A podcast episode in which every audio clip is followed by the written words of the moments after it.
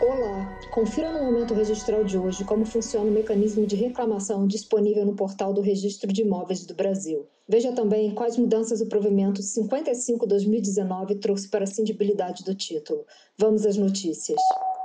Criado com o intuito de agilizar a resolução de conflitos, a ferramenta online de reclamações de atendimento ainda é pouco conhecida. Disponível no portal do Registro de Imóveis do Brasil, o mecanismo permite ao usuário formalizar sua queixa de atendimento e encaminhá-la não apenas ao cartório, mas também à entidade ao qual ele é afiliada.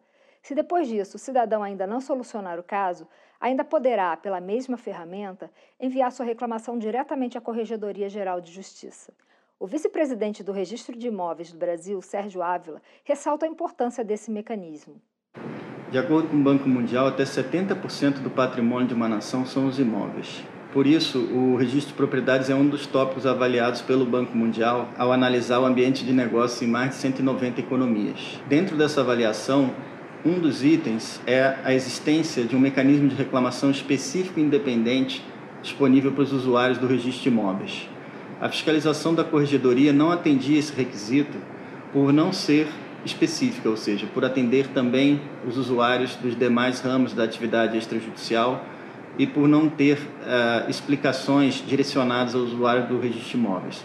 Então, o registro de imóveis do Brasil se inspirou uh, em países que haviam adotado já reformas, uh, reformas que foram validadas pelo Banco Mundial e lançou em janeiro de 2019 o mecanismo de reclamação do registro de imóveis do Brasil, que é uma ferramenta pela qual o, usuário pode veicular sua insatisfação com algum mau procedimento, alguma irregularidade é, que, no seu entender, ocorreu no registro de imóveis. Na última avaliação do Brasil, o mecanismo de reclamação no registro de imóveis foi validado pelo Banco Mundial. Isso e outras reformas fizeram com que o registro de propriedades fosse um dos únicos tópicos em que o Brasil conseguiu melhorar sua classificação no ranking do ambiente de negócios. Provimento 55-2019 reconheceu o princípio registral da cindibilidade do título. Com isso, o que já era reconhecido pela jurisprudência ficou expressamente previsto. Na prática, a cindibilidade reconhece que nas situações em que o título apresentado envolva mais de um imóvel, a parte interessada pode requerer o registro de apenas um ou mais imóveis. A iniciativa deu mais flexibilidade ao usuário dos serviços de registro de imóveis e também ao registrador. Bem, a cindibilidade do título é um princípio que não está na lei, né? é, mas que já vinha sido reconhecido há muito tempo pela jurisprudência e pela doutrina, que admite que, nas situações em que mais de um imóvel seja um objeto do mesmo título apresentado a registro, né, possa o interessado solicitar ao registrador que se registre apenas um dele e não o outro.